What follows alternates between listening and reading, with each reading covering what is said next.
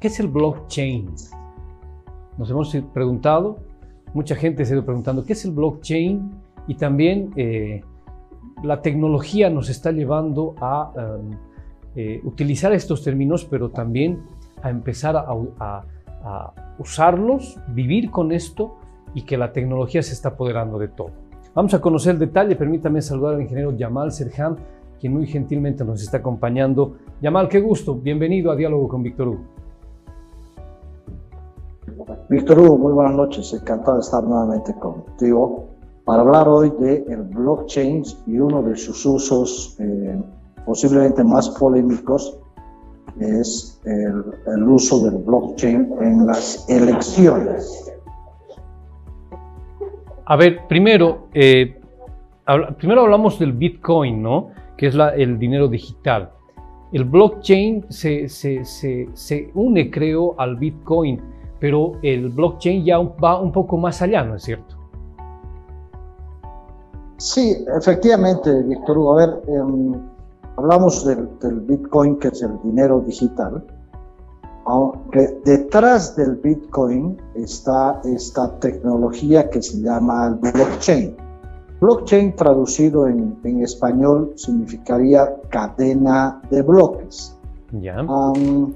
Entonces, normalmente mucha gente piensa que blockchain y Bitcoin es exactamente lo mismo.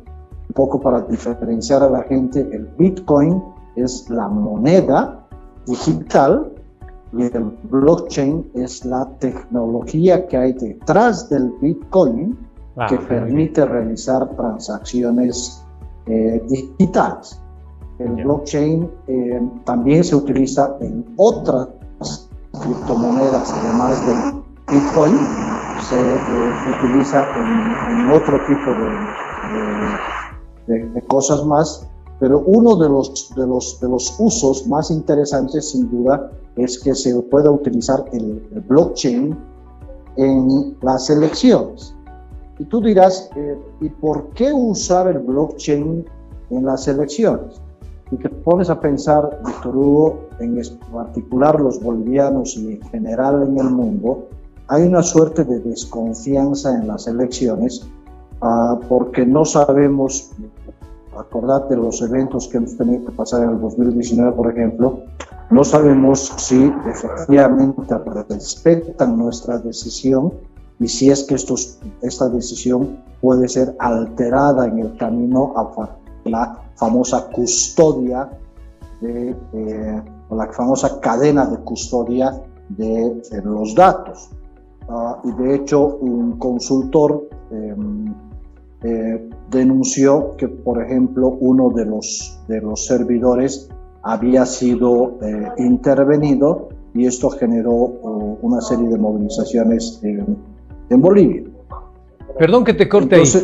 Eh, por favor. Quiero entender que ya se usó esto, blockchain, en aquella elección del 2019. No, justamente por, por esta razón, por estas desconfianzas, por estas susceptibilidades que generan un evento como las elecciones es que el blockchain puede ser una alternativa ah, para eh, justamente garantizar eh, el éxito de cualquier elección. Ahora, ¿cuáles son las características que tiene el blockchain? La primera característica que tiene el blockchain es que el almacenamiento de la información es descentralizado. Es decir, uno de los problemas que tuvimos con las elecciones en Bolivia es que toda la información estaba en un solo servidor, entonces muy fácilmente hackeado. Imagínate que tú guardes tu plata en un solo lugar. Entonces, si tú guardas tu plata en un solo lugar, entonces obviamente los ladrones se pueden dar cuenta dónde guardas, te hacen un seguimiento y atacan el lugar y te roban todo. Pero si tú guardaras tu plata en diferentes lugares, entonces, obviamente, la probabilidad de que, te asalten es, es, es, mucho menor, pero imagínate que además tu plata, en este caso tu voto, puede ser almacenado en diferentes lugares, en la totalidad de, los, de los votos. Y que cada uno de los que almacenan la información se convierte en una especie de auditores de que efectivamente tú has votado como tú dices haber votado. Entonces, esa es parte de la, em, digamos, de las ventajas que tiene utilizar la tecnología blockchain, porque la tecnología blockchain primero es todas las transacciones son inmutables, es decir, no se pueden modificar, son 100% rastreables y son 100% transparentes. Es decir, primero, no se puede modificar, nadie puede modificar ningún dato que hay en, la, en el blockchain, es rastreable, todo el mundo sabe de dónde se originó la, la operación y finalmente quién, quién recibió esta operación y es 100% transparente porque te decía, es descentralizada y todos los que participan en la cadena de bloques uh, tienen una copia digital de, la, de cualquier tipo de transacción. Entonces, eso hace que eh, la utilización del blockchain sea una tecnología eh, 100% segura y obviamente eh, le da un valor agregado para la realización de un proceso electoral. Me parece importante, ¿no? Ahora, esto ya se usa en, el exterior, obviamente, en, Bolivia no, pero ¿en qué países ya se usa esto? Eh, para tu sorpresa, también ya se usa en Bolivia. Ah, también. Ah, obviamente, los, los, sí, los primeros en utilizar una tecnología muy similar al blockchain ha sido Estonia, que es un país que eh, en las elecciones municipales del 2005 fue el primer país en que se realizaran elecciones a través de Internet con una tecnología muy similar al, al, al, blockchain. Ah, ahora también se han realizado eh, votaciones en países como Suiza, Japón, Tailandia, Estados Unidos y Corea del Sur. Eh, y también ya se ha probado esta tecnología en elecciones estudiantiles en, en Bogotá. Lo interesante es que en Bolivia ya se ha utilizado esta tecnología para las elecciones de la Cámara Nacional de Industria, eh, esto desde el año 2020, producto en principio de la, de la pandemia, y hace pocos días han vuelto a utilizar esta tecnología para la elección de, la, de su directiva. Eh, ¿Cuáles son las experiencias de, esta, de, de, esta, de este uso en el caso de la Cámara Nacional de Industria? Tuve yo la oportunidad de hablar con eh, Lorenzo Catalá, que es el gerente de estrategias y finanzas de la Cámara Nacional de Industria, y él nos dijo que si bien el desafío tecnológico fue, fue, fue grande, pero el desafío más importante no fue el, tecnológico, sino fue todo el andamiaje legal necesario que le permitiera moverse con seguridad eh, paso a paso, desde modificar los estatutos hasta el reglamento electoral de la Cámara de Industria. Pero lo interesante es que en el caso de la Cámara Nacional de Industria, eh, subieron de una participación normalmente del 20% de los asociados al 80% de los, de los asociados. Así que em, esto es una...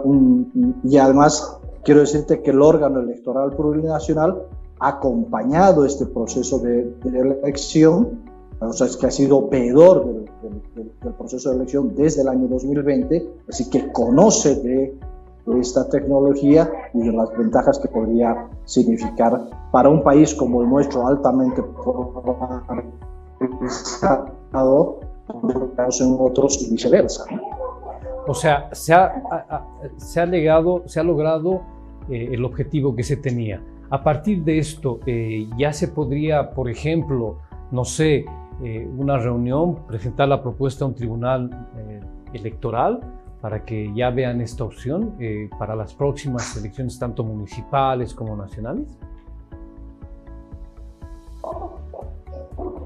Por supuesto, insisto, aquí el problema ya no es tanto el uso de la, de la tecnología, porque obviamente es una tecnología que está aprobada no solamente en Bolivia, sino está aprobada en el, en el mundo y no solamente está aprobada para la realización de elecciones, sino se utiliza esta tecnología para, o sea, si se utiliza la tecnología para enviar dinero, o sea, para que no te roben, imagínate cómo de segura tiene que ser la tecnología eh, que eh, te garantiza de que obviamente en el, en el trayecto nadie te va a robar. ¿Cuáles son las características fundamentales que tiene el blockchain, eh, mi querido Víctor Hugo? Una es que el, el, el, blockchain, como te decía, es una cadena de bloques. Es decir, en un bloque lo que tú haces es registras una transacción Eh, pero además, cada bloque tiene un famoso hash. ¿Qué es el hash? El hash es una especie de huella digital del bloque. Y el tercer dato que tiene el bloque es que tiene el hash del bloque anterior, de tal manera que así se genera la cadena de bloques. Es decir, si alguien rompe esta cadena de, bloques, eh, todo el mundo se, entera, porque además les llega la información a todo el mundo, y adicionalmente lo que se hace es una especie de, prueba de, la autenticidad de la, de la operación. Y ahí participan todos los que están en la, en la red para garantizar si efectivamente esta transacción pertenece a esta cadena de bloques y una vez que es validada, recién se la pone a la cola como si fuera parte de un furgón de un, de un tren.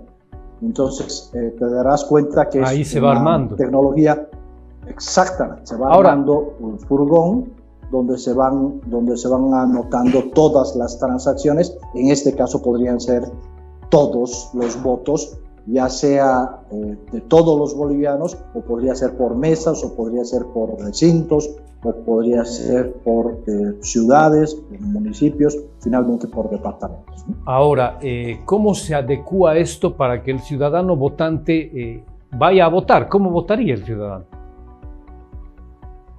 Mira, la ventaja de, tener un, blockchain es que tú te permitiría realizar la, la votación Ah, de dos maneras, tanto de manera presencial como de manera eh, virtual.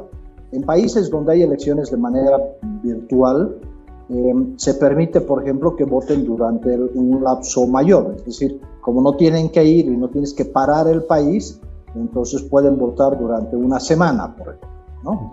Eh, lo mismo sucede en países como en Estados Unidos que te permiten votar por correo. O sea, es decir, el blockchain sería una especie de correo, pero es un correo eh, digital y es un correo eh, que te garantiza 100% de que sea inmutable, así que no cambie en tu, tu voto. Otra posibilidad es que en los mismos recintos eh, tú puedas votar ya sea de manera, de manera digital, es decir, a través de, computadoras, o también a través, de manera manual y a la hora de registrar los votos, el registro se haga digital.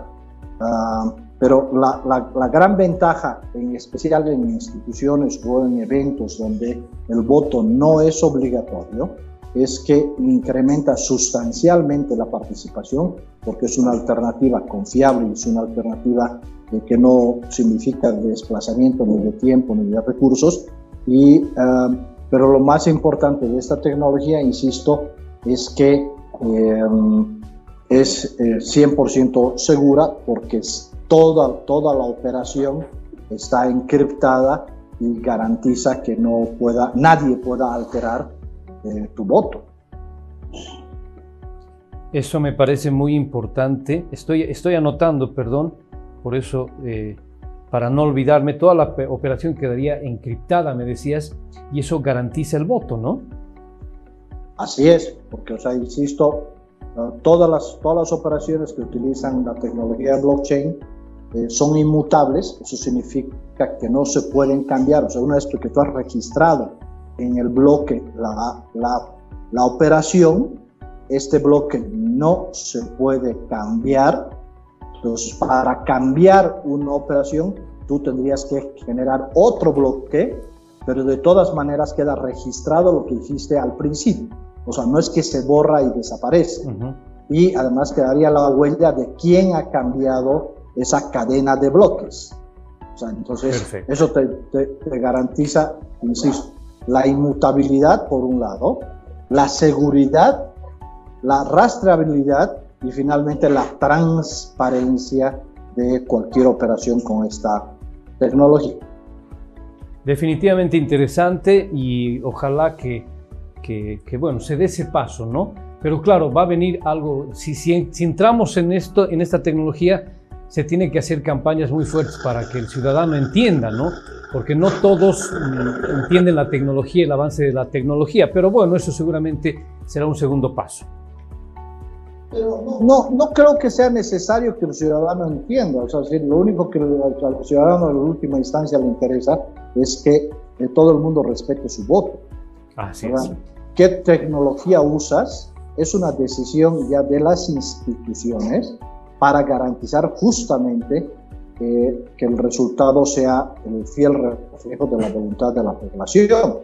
O sea, te vuelvo a reiterar, por ejemplo, eh, cuando compras una tarjetita para cargarle crédito a tu, a, tu, a tu celular de la señora de la esquina, no te preguntas qué tecnología hay detrás, pero confías en que la tarjetita que te están dando te va a cargar efectivamente crédito a tu, a tu celular. Y tú no tienes por qué saber qué tecnología hay atrás. Entonces, obviamente la decisión es una decisión eh, política, es una decisión de eh, los que están a cargo de, la administración de los procesos electorales. Esta es una alternativa que garantiza, insisto, eh, la agencia y la confianza en un, tema tan delicado como, como las elecciones, pero te decía, de acuerdo a la experiencia de la Cámara Nacional de Industria, ellos nos decían, el mayor problema no es el tecnológico, sino el mayor problema fue adaptar la, la el, andamiaje, eh, el, el, andamiaje legal eh, para que eh, pudiéramos realizar todo el proceso paso a paso, desde el registro hasta el último acto, que es la votación propiamente y el recuento de esta votación, que sería en línea. Es decir, terminarían las elecciones y em, a los cinco, cinco, minutos tú ya sabrías quién es el, el, ganador. Un detalle sin duda importante. Bien, nuestro tiempo ha concluido, querido Yamal. Yo te agradezco mucho. Qué interesante este tema y vamos a hacer seguimiento, por supuesto, a ver eh, que, bueno, en este caso el Tribunal Electoral pueda dar ese paso tan importante.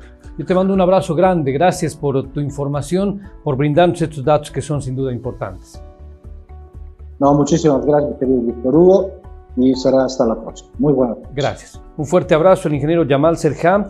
Eh, nos ha estado hablando de este, esta, este avance en la tecnología que es tan importante, ¿no? El blockchain y es eh, ese paso que necesitamos, por ejemplo, en una etapa de votación de elecciones para que se garantice el voto del ciudadano y no se viva lo que se ha vivido, una tragedia, un momento muy, muy duro en 2019 aquí en Bolivia. Permítame la pausa. Esto es Diálogo con Víctor